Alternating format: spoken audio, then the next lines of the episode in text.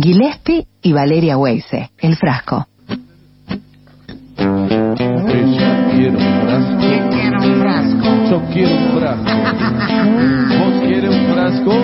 Tenemos frascos para todos, ¿eh? Vayan encargando el suyo. Hasta las 5 de la tarde, frascos de todos los tamaños, de todos los colores, recipientes realmente maravillosos, señor Gillespie. Qué grande, Valeria.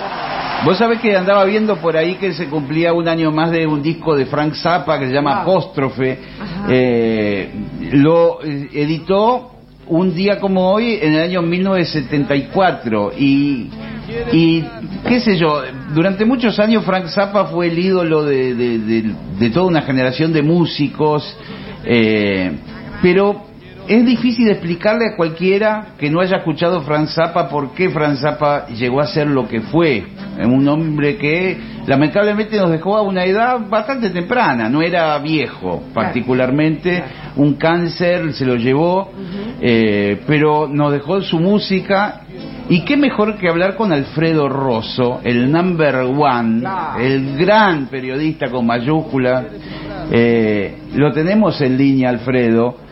Mi querido Alfredo, ¿cómo andás? ¿Cómo andás, Gile? Qué placer hablar contigo y con Valeria. ¿Cómo Hola, estás? Alfredo, Sí, bienvenido, ¿eh? Es un placer porque cada vez que te veo, que no son muchas las veces, eh, siempre tengo una He enorme... estado mucho. Sí. Sí, mi querido Alfredo. ¿Y cómo podemos explicar quién es Frank Zappa para aquellos que no lo conocen aún? Mirá, alguien dijo que fue un notable compositor, fue un, bueno, un genio desde el punto de vista de la crítica social de su tiempo y de su época. Eh, más que crítica, yo diría un gran satirista social, ¿no? Sí, sí, porque él tenía mucho sentido del humor. Mucho, sí. Y, y, y vos sabés que pudo mezclar el humor con la música sin que la música fuera graciosa. Tal Me- cual, tal ¿No? cual. Y, y además, una cosa muy interesante respecto de sus influencias es que él tenía como influencias, por un lado, el rhythm and blues y la música de los 50 con la cual había crecido su generación, porque él era del año 1940. Pero por otro lado, era un gran estudioso de la música clásico contemporánea y de algunos perro que habla. Y el protagonista se vuelve loco porque le dice, pero ¿cómo? ¿Vos hablás? Y el perro, que se llama Fido, por supuesto, Sí. le dice, sí, lo vengo haciendo todo el tiempo. qué, qué lo- qué locura hermosa que tuvo Frank Zappa, ¿no? ¿Cómo pudo aunar esos mundos que vos mencionabas?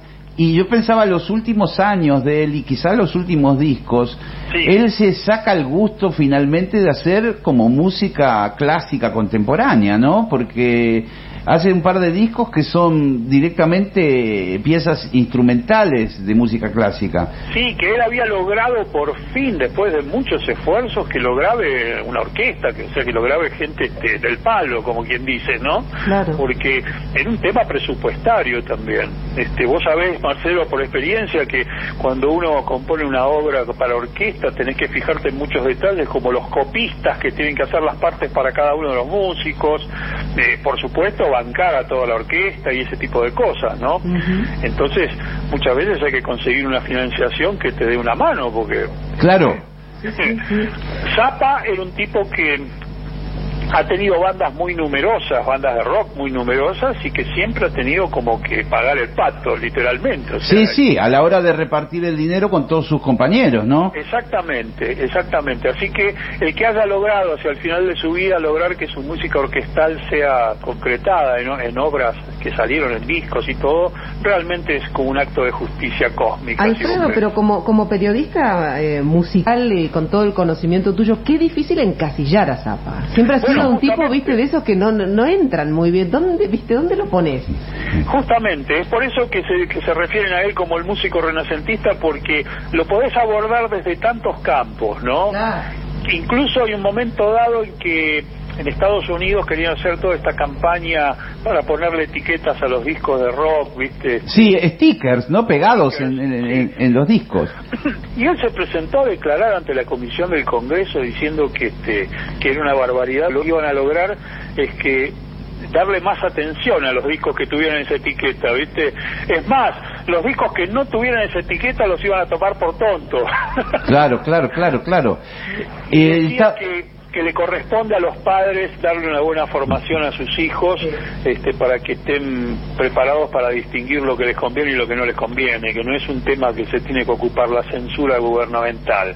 Maravilloso. Maravilloso. Y, y hablábamos recién de tantas cosas y pensaba en el costado también tecnológico, porque Frank Zappa empieza a componer su música y a grabarla con una máquina infernal eh, electrónica, una especie de computador musical que se llamó Synclavier. Exactamente. Y que, y que hizo varios discos con la música que tocaba esa máquina. Y era infernal la, las subdivisiones, la, los semifusas, el toda la cuestión que tenía en la cabeza Zapa y que solo esa máquina podía reproducirla, ¿no? Es justamente lo que él decía, que había optado por trabajar en el Sinclair porque este, podía llegar a las notas que, que los músicos no llegaban.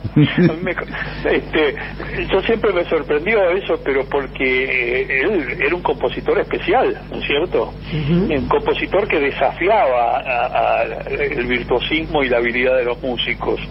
Este, por otra parte, yo creo que, mm, que al mismo tiempo, eh, eh, a, lo largo de toda su, su, extensa carrera dentro de todo, podemos ver discos de todo tipo, ¿no? Inclusive hay un disco que es como una broma, pero al mismo tiempo una broma cariñosa, no una tomadura de pelo mal a la música de los 50.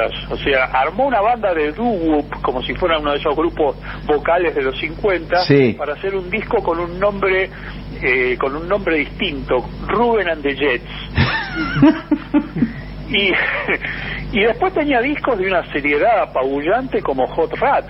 Claro, claro. ahora han hecho una caja como de cinco discos con todos los outtakes y parece, Marcelo, y esto vos lo vas a entender, que es un poco como como la caja de Beachy Brew de Miles Davis, no hay outtakes, o sea, todos los todas las versiones son fabulosas. Claro, porque era una época donde no se usaba la computadora para grabar y se grababan cinta y, hasta que le encontraban el punto definitivo a las canciones iban grabando distintas tomas, repitiendo las, grabaciones eh, y grabando nuevas y por ahí pasaban tres o cuatro días grabando que después todo eso generalmente se tomaba como de descarte, pero hoy por hoy revisando esas grabaciones son tan buenas como lo que salió finalmente elegido y editado, ¿no? Que hay como, Absolutamente. Que hay como 80 discos, ¿no? Sí, sí, sí. Fácil. Es una cosa apabullante. Yo creo que, mira, para el 95 yo me acuerdo que tuve me tocó hacer justamente la prensa del catálogo de Frank Zappa cuando lo tenía acá este DBN y me acuerdo que me dijo este Ramiro Morena de DBN me dijo, abrí ese armario y llevate toda la colección de Zapa porque nadie puede hacer la prensa de este músico si no escucha toda la obra. Y yo casi le di un beso. Y sí, porque fue como Disneylandia, abriste la mochila y me...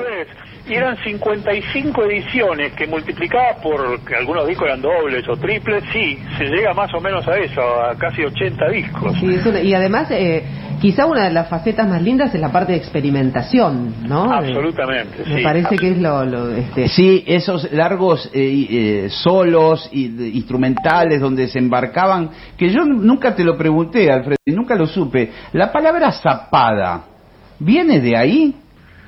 Yo creo, mira, no lo sé, sinceramente no lo sé, pero si fue, si es una casualidad es una casualidad preciosa. Porque zapada es con Z.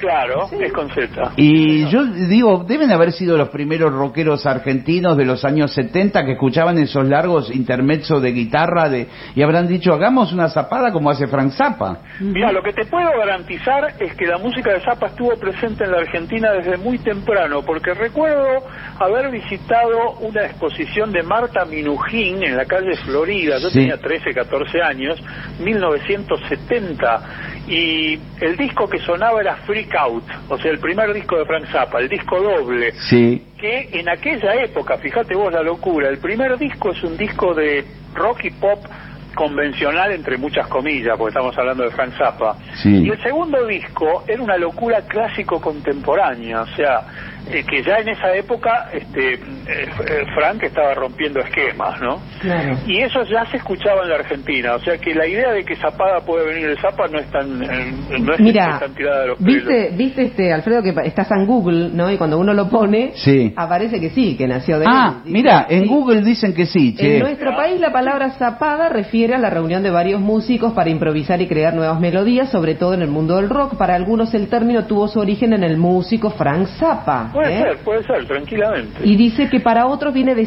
zapa, pero con S y doble P, que es una herramienta de campo que sirve para cortar con todas las, las reglas e, e- e- e inventar nuevas fórmulas. Así que bueno, están las dos versiones, ¿no? Pero está la, la zapada con suerte, la zapada acústica, la zapada kamikaze. Todos le, le- le mandan varios nombres, ¿no? Este, pero, pero sí, está la versión de que viene de él. Bueno, eh, Alfredo, qué gustazo poder hablar con vos y de alguna forma que salga eh, eh, proyectado lo- este mensaje de Frank Zappa por toda la provincia de Buenos Aires, porque estamos en Radio Provincia, mi querido amigo. Bueno, es un gran placer, un placer enorme y este y la verdad que yo le sugeriría a los y las oyentes que se agasajen permitiéndose escuchar este disco que es una belleza en la obra de Zappa. Sí, Vamos, te, va-. Te vamos a despedir, mi querido Alfredo, con Cosmic The Breeze o The Breeze. bueno.